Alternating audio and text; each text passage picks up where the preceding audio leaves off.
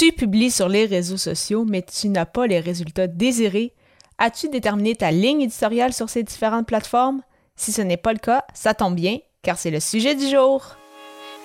Les médias sociaux en affaires est votre rendez-vous hebdomadaire pour en connaître davantage sur les différents réseaux sociaux et les plateformes de création de contenu dans un contexte d'affaires.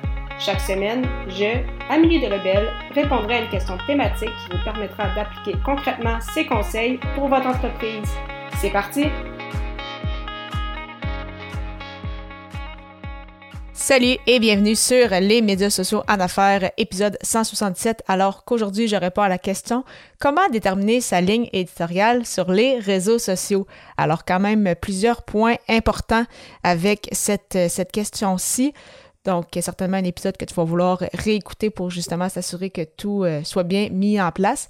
Et euh, le premier élément est donc de déterminer ta cible, déterminer ton persona ou tes personas. Donc, justement, est-ce que tu en as un? Est-ce que tu t'adresses à plusieurs personnes? Alors, différentes questions à se poser par rapport aux personas, savoir, OK, à qui je m'adresse? Et de cette façon-là, ça va te permettre non seulement de bonifier ton offre, mais également savoir avec quel visuel les interpeller, de quelle façon créer mon contenu, euh, quels sont les sujets qui sont importants d'aborder avec ce ou ces personnes-là. Et euh, je t'invite pour justement te poser les bonnes questions à écouter l'un de mes premiers épisodes. Donc, je vais euh, mentionner donc comment définir ton persona à l'épisode 6. Alors, après cette écoute-ci, simplement aller au amelidelebel.com par oblique E majuscule 006. Par la suite, après avoir déterminé ton persona, déterminer le ton que tu vas avoir dans tes communications. Donc, par exemple, est-ce que tu vas utiliser le tu ou le vous? Alors, de mon côté, avec les médias sociaux en affaires, j'ai utilisé le vous lors des deux premières années environ et j'ai commencé à balancer vers euh, le tu euh, justement lors euh, du défi J'envoie 2023, donc en, en début d'année. Et pourquoi en fait j'ai fait ce changement-là? C'est parce que moi, au départ, j'étais plus à l'aise d'utiliser le vous et je me disais, ben, le vous, il n'y a pas vraiment de. Euh, le monde ne peut pas vraiment se, sentir offusqué tant que ça, euh, que la personne qui anime soit, soit polie.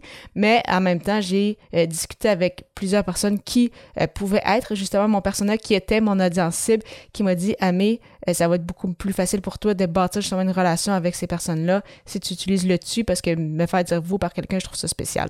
Donc, c'est pour ça que j'ai changé pour le tu aussi. Et c'est normal que ça puisse évoluer aussi avec, euh, avec le temps. Donc, c'est de déterminer avec quoi toi tu es à l'aise et euh, bien évidemment penser à ton persona également.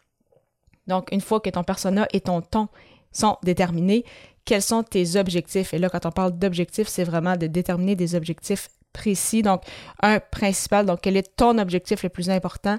Et euh, par la suite peut-être définir deux, trois autres sous-objectifs. Car si tu n'as pas d'objectif, ben, tu vas faire un peu n'importe quoi. Et à l'inverse, si tu as trop d'objectifs, tu vas te perdre. Si, euh, je sais pas, tu te ramasses, tu, fais une liste sur, euh, sur une feuille, tu te ramasses avec 12 objectifs, c'est beaucoup trop. Tu, seras jamais ne pourras pas être en mesure de déployer une stratégie qui va te permettre de réaliser ces 12 euh, objectifs-là.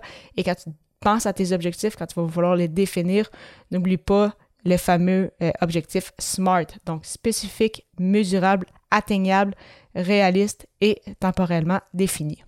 Une fois que ça, se sera fait, il va falloir que tu choisisses les bons KPI, donc tes bons euh, indicateurs de performance pour justement être en mesure de mesurer euh, si tu as atteint tes objectifs ou non. Parce que oui, c'est bien et c'est bon de créer du contenu sur les réseaux sociaux, mais est-ce que tu as des retombées avec justement tout, euh, ce que tu crées comme contenu? Et euh, selon encore une fois tes objectifs, est-ce que c'était de faire plus de ventes, donc de générer plus d'argent? Est-ce que c'était d'obtenir plus de CV pour être en mesure de combler euh, tes postes à l'interne? Est-ce que c'était d'avoir plus de visites sur ton site web pour que ceux-ci téléchargent un outil pour, bon, au final, par la suite, qu'ils deviennent justement tes clients? Donc, je ne sais pas si tu as un podcast, que c'est d'avoir justement plus de téléchargements de podcasts? Si oui, encore une fois, pourquoi tu vas avoir plus de téléchargements? Est-ce pour justement avoir plus de clients? Est-ce pour faire plus de revenus d'affiliation? Donc, vraiment important euh, de bien définir tes objectifs pour savoir quel indicateur de performance regarder et avoir également les bons outils pour mesurer cela. Si c'est en lien avec ton euh, site web, c'est sûr qu'il faut avoir Google Analytics. Si euh, c'est d'avoir peut-être plus de téléchargements sur ton podcast pour après ça faire plus de revenus d'affiliation. Bon, mais c'est s'assurer d'avoir euh, une bonne plateforme pour euh, ton affiliation et justement d'avoir un hébergeur de podcast qui va te permettre de, voir justement qui est ton audience qui, euh, qui télécharge en fait tes épisodes de podcast. Donc, une fois que tu as déterminé ton persona, ton ton, tes objectifs et tes indicateurs de performance, quel type de contenu créer? Est-ce que tu vas y aller avec des épisodes de podcast, des articles de blog, des vidéos, des photos, euh, peut-être des carousels, des stories, euh, des lives? Donc, vraiment, il y a plusieurs options possibles. Euh, bien évidemment, de mon côté, je te recommande en fait de faire différents essais, voir qu'est-ce qui fonctionne le mieux, avec quoi toi tu es le plus à l'aise. Et bien évidemment, ça va être basé aussi sur ton persona. Est-ce que tu sais quel type de contenu il aime consommer? Si tu le sais que c'est une personne occupée, qui n'a pas beaucoup de temps pour lui, bien c'est sûr que si tu commences à faire des, des lives de deux heures, ce n'est peut-être pas la meilleure façon de créer du contenu pour euh, ces personnes-là. Et euh, en même temps, il faut pas non plus trop s'étendre parce que là, si on commence à être sur toutes les plateformes à faire tous euh, les types de contenus possibles qu'on peut créer, ben, on va avoir des difficultés à garder le rythme, alors qu'on sait que la constance, c'est quand même le point clé de la création de contenu. Donc, essayer un peu de, jouer avec ça, voir qu'est-ce qui fonctionne bien, avec quoi je suis le plus à l'aise. Et si tu avais déjà un podcast, bon, mais continuer par exemple avec le podcast et peut-être ajouter d'autres éléments au fur et à mesure. Et une fois que tu as déterminé un peu les types de contenu, après ça, il faut se pencher sur les thématiques, encore une fois, basées sur les besoins de tes personas. Donc, on voit que les personas que j'ai mentionné au début, c'est vraiment un point très, très central. Donc, euh, c'est ça, quels sont les, besoins de tes personas, qu'est-ce qu'ils vont rechercher euh, s'ils décident de, de, suivre et de consommer ton contenu? Donc, euh, de mon côté, je sais que les gens qui, euh, qui m'écoutent, qui me suivent, c'est parce que justement, ils veulent avoir des questions, ils ont des besoins au niveau justement de leur stratégie sur les réseaux sociaux, les bons coups, les moins bons coups à faire, comment, euh, justement comme aujourd'hui, bâtir sa stratégie sur les réseaux sociaux, au niveau de la création de contenu, quels sont les points importants à ne pas oublier. Et bien évidemment, tout ce qui touche, encore une fois, au podcast. pourquoi je devrais avoir un podcast? Quels sont les éléments à ne pas oublier quand j'ai un podcast? Comment faire la promotion? Comment euh, faire la promotion des autres euh, créations de contenu? Donc, vraiment, ce sont toutes des questions que je sais que mes personnes se posent parce que soit ils me les ont posées directement, soit euh, j'ai vu justement leurs besoins et c'est ce qui m'inspire justement ces épisodes de podcast et avec plus de 160 épisodes, on voit qu'il y a encore d'autres questions qui euh, ne sont peut-être pas encore euh, répondues. Donc, le besoin est euh, bien évidemment là. Et finalement, une fois que tout ça est mis en place, donc une fois que tu as déterminé ton persona, tu sais de quelle façon t'adresser à, cette audience-là, que tu as déterminé tes objectifs avec les indicateurs de performance pour les suivre, quel type de contenu que tu vas créer, les thématiques qui vont être attachées, c'est bien important, c'est ça, vraiment, la planification. Donc, euh, de garder le rythme. Donc, je parlais de constance, c'est vraiment un point central ici. Et la constance va venir avec la planification, donc les deux sont un peu euh, mis ensemble.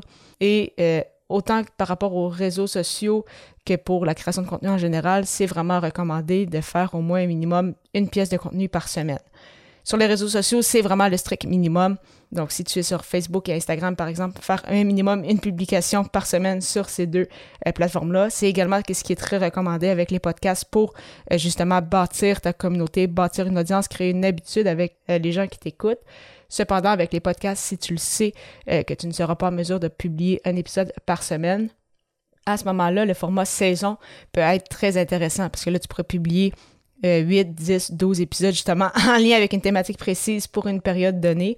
Donc, euh, c'est quelque chose qui est possible euh, de faire également.